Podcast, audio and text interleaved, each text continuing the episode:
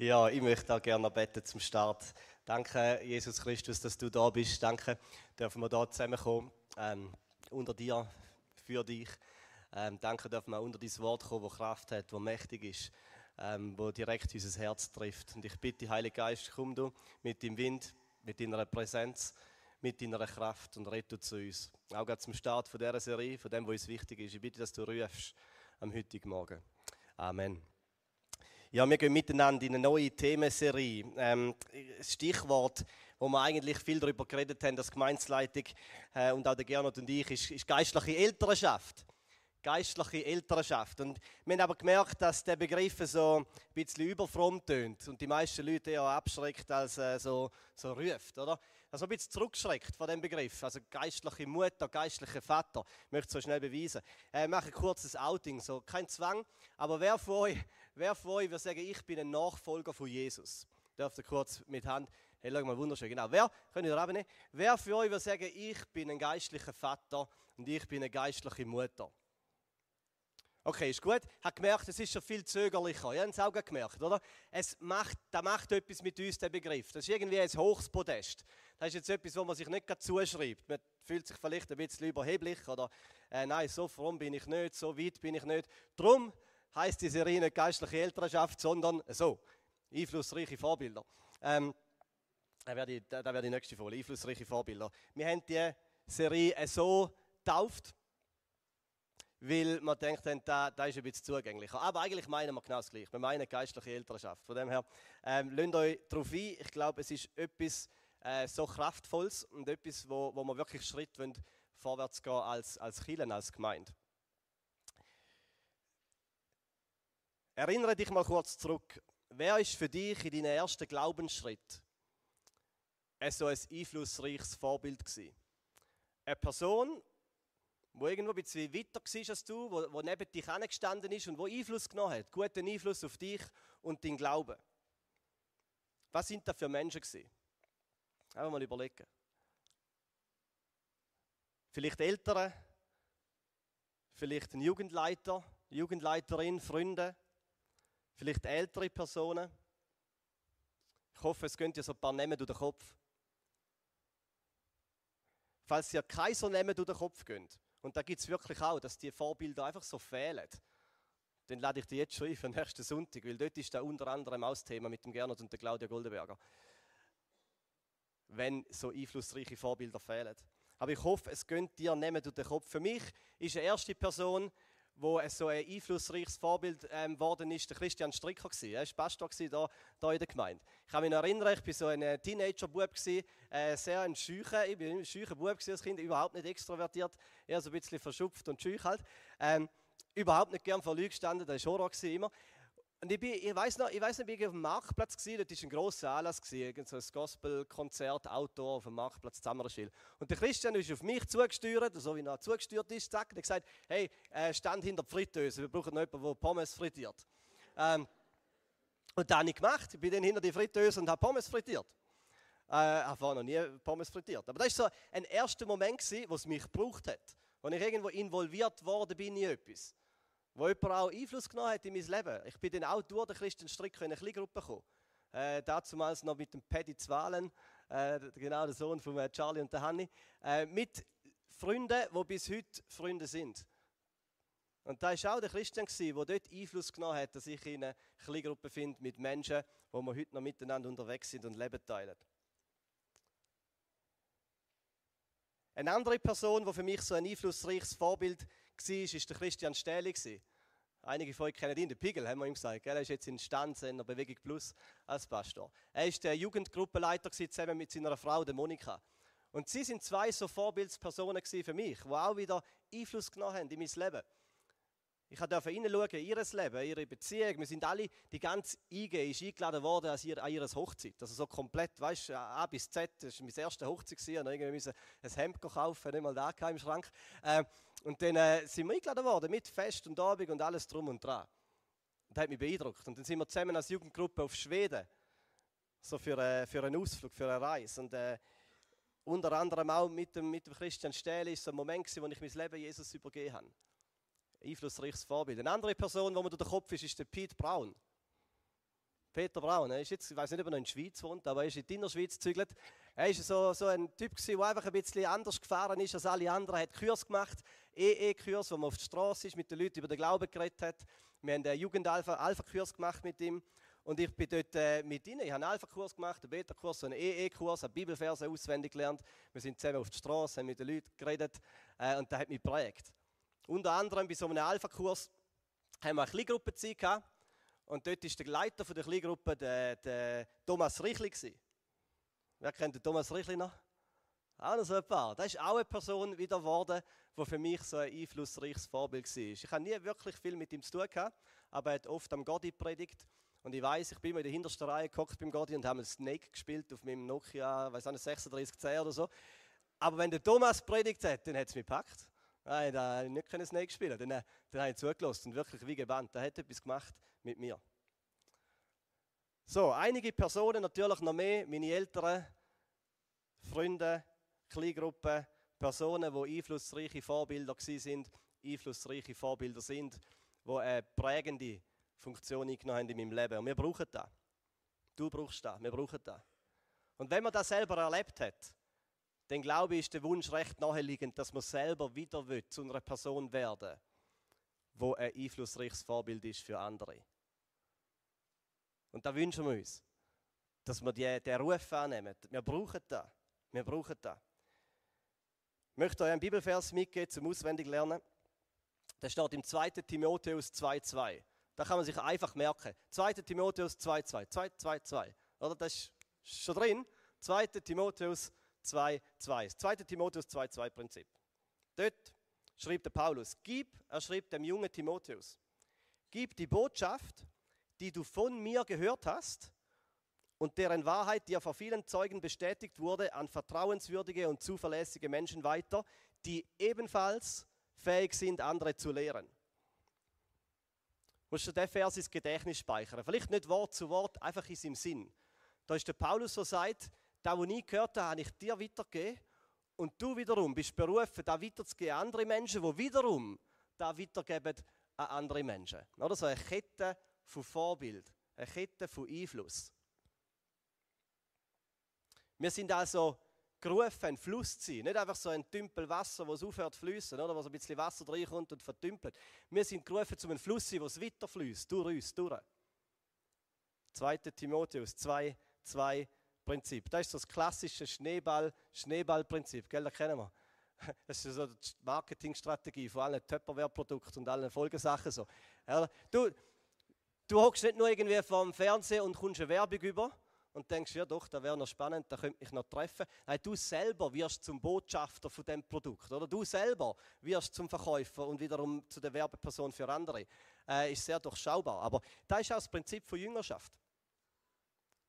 Wir werden getroffen mit der Botschaft von Jesus. Es, äh, es, es, macht etwas mit unserem Leben und dann können wir den Ruf über Botschafter sein, wiederum Vorbild sein für andere, wiederum andere Menschen zu prägen, wo dann wieder andere Menschen prägen. Aber es geht mir nicht um Schneeballprinzip heute Morgen, äh, sondern die Kraft, wo drin liegt, wenn es eben weitergeht. Wenn eben der Einfluss nicht in einen so in eine, in eine, in eine Sackgasse führt, eben nicht in so einen Tümpel, wo das Wasser nicht mehr weiterfließt. Und ich möchte jetzt mit uns in eine Geschichte gehen aus dem Alten Testament, eine eher aufrüttelnde Geschichte, wo wir auch so eine Beziehung findet zwischen, dem, äh, zwischen zwei Personen, zwischen einem Kind im Glauben und einem alten, erfahrenen Gottesmann. Das Kind heißt Samuel. Der Samuel ist noch vor seiner Geburt geweiht worden, um im Tempel von Gott zu arbeiten, dort wo Gottes Heiligtum steht. Und als kleiner Bub kommt er dann an den Ort nach Silo, an den Ort, wo die Stiftshütte ist, wo Gottes Heiligtum, wo die Bundeslade steht. Und er arbeitet dort unter dem Priester, dem Eli. Und der Eli ist so der alte Priester, steht, dass er alt ist. Für alle, die das, das Wort. Es steht in der Bibel, er war alt. Äh, von dem her darf man das sagen. Er ist wirklich alt gewesen und hat aber dementsprechend auch einen, einen, einen dicken, vollen Lebensrucksack gehabt. Er hat Israel gerichtet. Ein großer Lebensrucksack von Erfahrung. Er war ein geistlicher Vater. Gewesen. Der leitende Priester im Tempeldienst von dieser Stiftshütte. Der, der die Verantwortung getragen hat. Der, der dort war, an dem Ort, wo die Bundeslade war. Dort an dem Ort, wo Gott redet. Wo Gottes Präsenz ist. Dort ist er der Verantwortungsmann, der Priester, der Eli. Doch leider, leider hat der Eli den Ruf von dem geistlichen Vorbild verloren. Er hat es verloren, einen guten Einfluss einzunehmen auf das Leben der Menschen und auch den Ort in Israel. Und er wird zum Bild, ein bisschen einem tragischen Bild von einem geistlich müden Mann. Von einem geistlich müden Mann. Und wir lesen im 1. Samuel 3,1, dass zu der Zeit, als der junge Samuel den Dienst des Herrn unter Elis Aufsicht versah, Offenbarungen des Herrn in Israel etwas Seltenes waren. Visionen kamen nicht häufig vor. Also da liegt wie so ein bisschen geistliche Decke über dem Land Israel. Gottes Reden passiert nicht mehr oft. Visionen, so Bilder von der Zukunft und von dem, was Gott zeigt, sind selten geworden und auch Gottes Offenbarungen, Gottes Reden ist nicht mehr groß passiert. Das ist ein bisschen der Zustand von dem Priester Eli und es ist ein bisschen der Zustand geworden vom ganzen Land Israel. Alle sind ein bisschen müde und eingeschlafen. Ich bin ganz sicher, der Eli hat noch sehr treu all seine Pflichten gemacht. Gell, so als leitender Priester dort. Er wird all die Opfer gemacht haben, regelmäßig, zum richtigen Zeitpunkt. Er wird alle Rituale eingehalten haben, er wird Tora studiert haben, er wird Gebet gesprochen haben. Er wird all die, die äußerlichen Sachen, die wird er aufrechterhalten. Aber etwas hat gefehlt. Gott selber hat gefehlt. Die Kraft, die Präsenz. Das Leben hat gefehlt.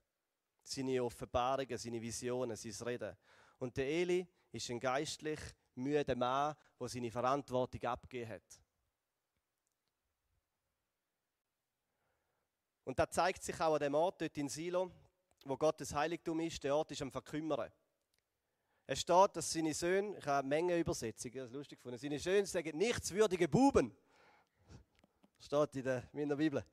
Seine Söhne sagen nichtswürdige Buben, ähm, wo ebenfalls als Priester dort im Tempeldienst sind unter Meli. Und wir lesen, dass sie, wenn das Volk gekommen ist und Opfer gebracht haben, dass sie das beste Stück vom Fleisch weggenommen haben und nachher für sich selber grilliert haben sie einfach profitiert haben von dem, was die anderen Menschen gebracht haben und sich da weggenommen haben, wo ihnen gepasst hat. Und wir lesen auch, dass sie Sex haben mit den Frauen, die vor der Stiftshütte am Arbeiten sind. Also das ist ein Zustand, nicht gerade sehr koschere Umstände, oder? Im Tempel von Gott, an dem Ort von Gottes Heiligtum, an dem Ort, wo Gott gesagt hat, da werde ich wohnen, da werde ich sein, da werde ich leuchten, da ist die Bundeslade, da ist die Gegenwart von meinem Bund mit den Menschen. Doch dann, doch dann kommt Gott und er rüttelt. Er rüttelt an dieser eingeschlafenen Situation. Er rüttelt an dem alten Eli und er rüttelt ihn wieder wach.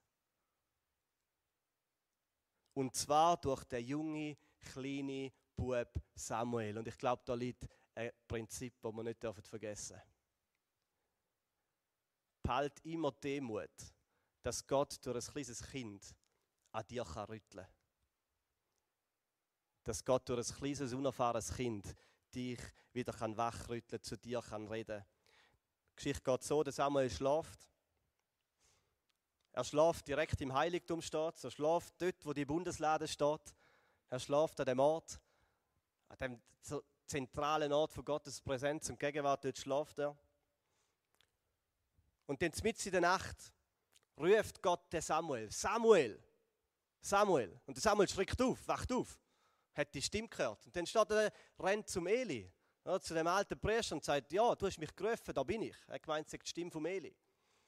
Und Eli sagt, nein, er hat nichts gesagt, geh wieder, geh wieder ins Bett, geh wieder liegen, geh wieder schlafen. Und dann passiert es das zweite Mal. Samuel schläft wieder rein und er hört wieder die Stimme, Samuel.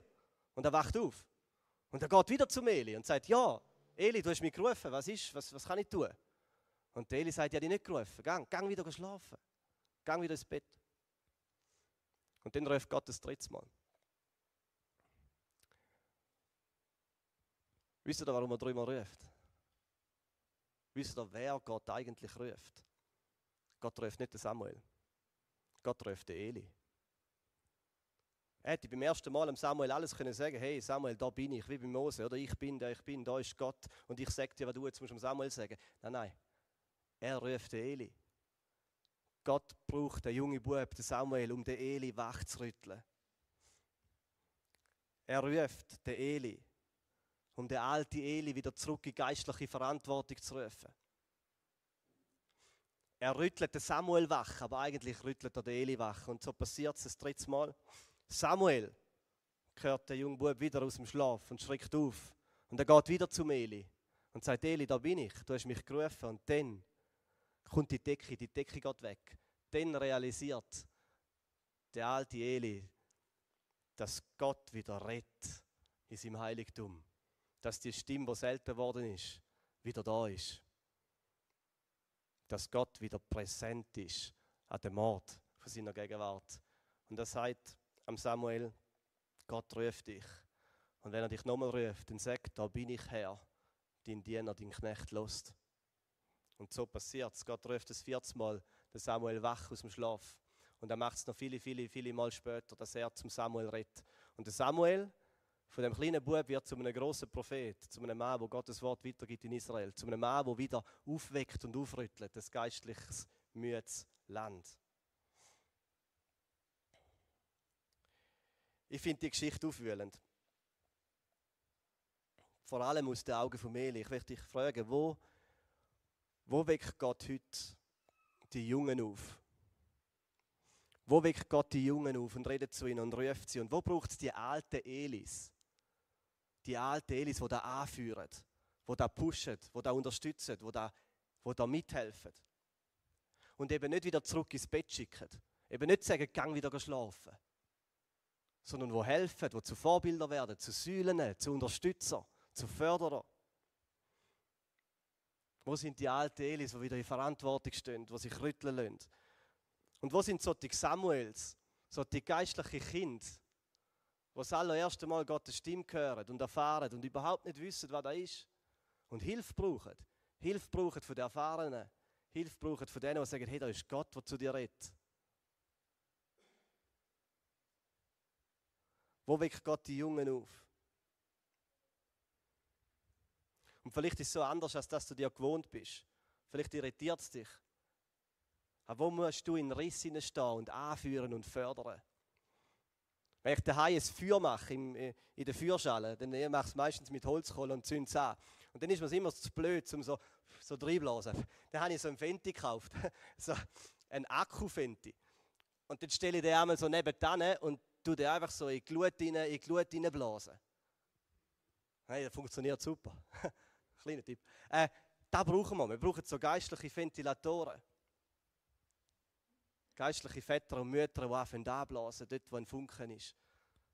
Damit der Feuer sich entfacht. Wir brauchen keine geistliche Spritzkanne, wo jedes Fünkchen wieder löscht, wie sie ihnen nicht so, so wohl ist oder nicht so bekannt ist. Wir brauchen so Ventilatoren, so, so Blasbalgen, oder? Wo man so. Pfuh. Das war der Ruf von Meli.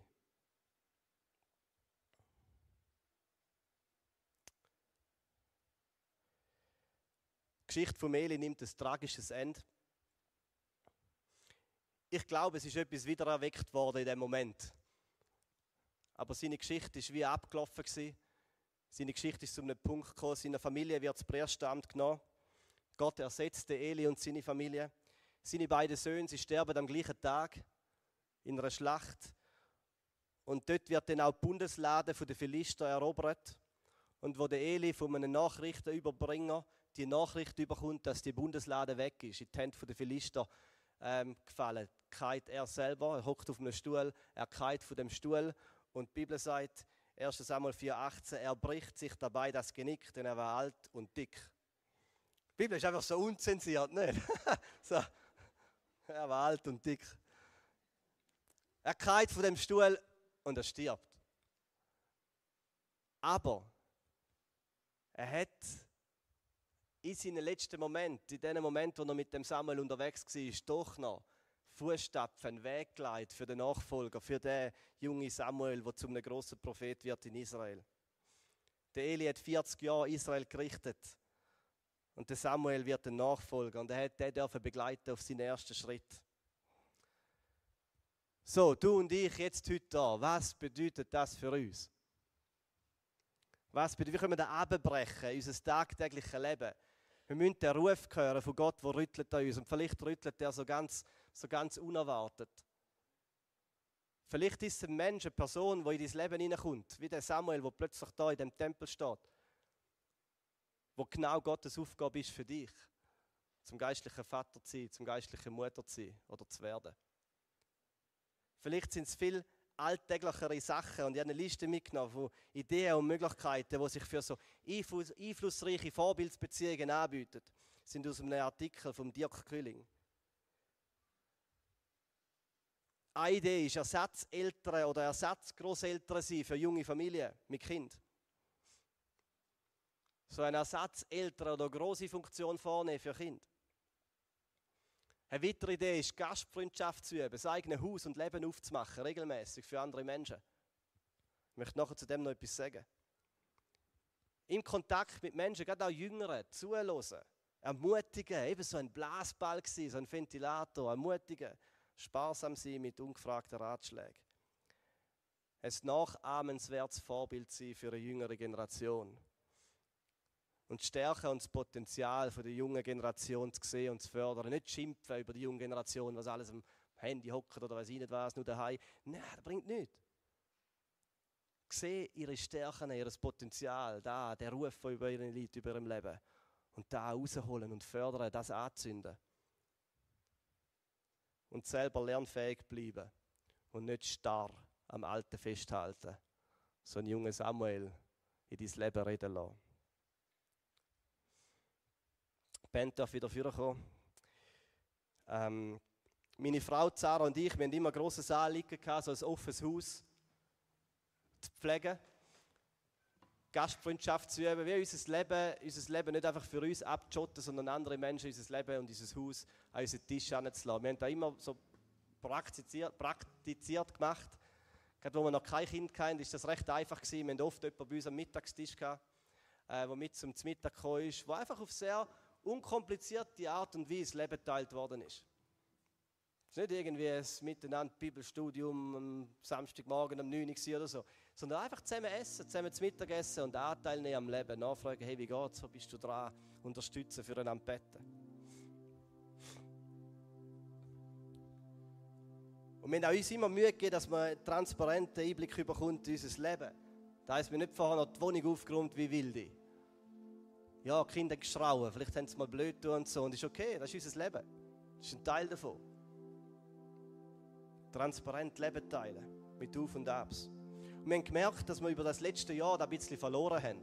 Wir haben zwei Kinder und, und da passiert einfach mehr im Familienleben. Wir haben ein bisschen verloren. Und Leute kommen auch nicht einfach und laden sich ein. Hey, komm mal zum Mittag. Das machst du meistens nicht mit einer Familie mit Kind. Du denkst, oh, das ist doch viel streng und haben sie doch Kinder, müssen schauen. Und, dann und ich habe gemerkt, das war so ein Moment, an einer Hochzeit, wo Gott wie zu mir geredet hat und gesagt, dass ich da wieder zurücknehmen soll. Da offene Haus. Und dass jetzt viel mehr Initiative braucht von mir, aber immer noch gleich einfach ist. Irgendjemand fragt jemand Jungs, hey, Lust zum Mittag kommen, zum Nacht oder Jungs Bärli, hey, kommt doch mal zum Nacht vorbei. Ist so einfach. Habe gemerkt, für mich und unsere Familie, es braucht mehr Initiative für uns. Wir müssen stärker wieder in unsere eigene Verantwortung hineinstehen und gesagt, das will wir machen, das ist mein nächster Schritt. Um wieder ganz praktisch und lebensnah am Leben von anderen beteiligt zu sein, um mein eigenes Leben zu öffnen. Und vielleicht kannst du die Liste nochmal einblenden. Auf die letzte Folie und ich möchte dich fragen, äh, aus dieser Geschichte von Eli und dem Samuel, aus dem Start jetzt in die, in die Themenreihe, ähm, wo bist du, geistliche Mutter, geistlicher Vater? Wo bist du ein Mensch, der zu einem guten Vorbild ist und wird für andere? Wo kannst du alltäglich in, deiner Woche Momente schaffen, wo andere durch dich und dein Leben und deine Geschichte geprägt werden? Und vielleicht bist du ganz neu im Glauben, bist du so ein kleiner Samuel und brauchst Hilfe. Hey, dann wünsche ich mir, dass wir ein Kirche sind, wo man die Hilfe bekommt. Wo man nicht zurück ins Bett geschickt wird bei jeder Erfahrung und desillusioniert wird, sondern wo man Hilfe bekommt. Und wisst ihr, was das braucht? Das braucht Gespräche miteinander. Okay, wir können schon irgendwie da organisieren mit irgendwelchen Zetteln, wo man sich meldet, aber das redet miteinander. Kaffee nach dem Gottesdienst hinein, kommen ins Gespräch miteinander. Gehen auf jemanden zu, fragen. Vielleicht, ja, ladet spontan zum Mittag ein.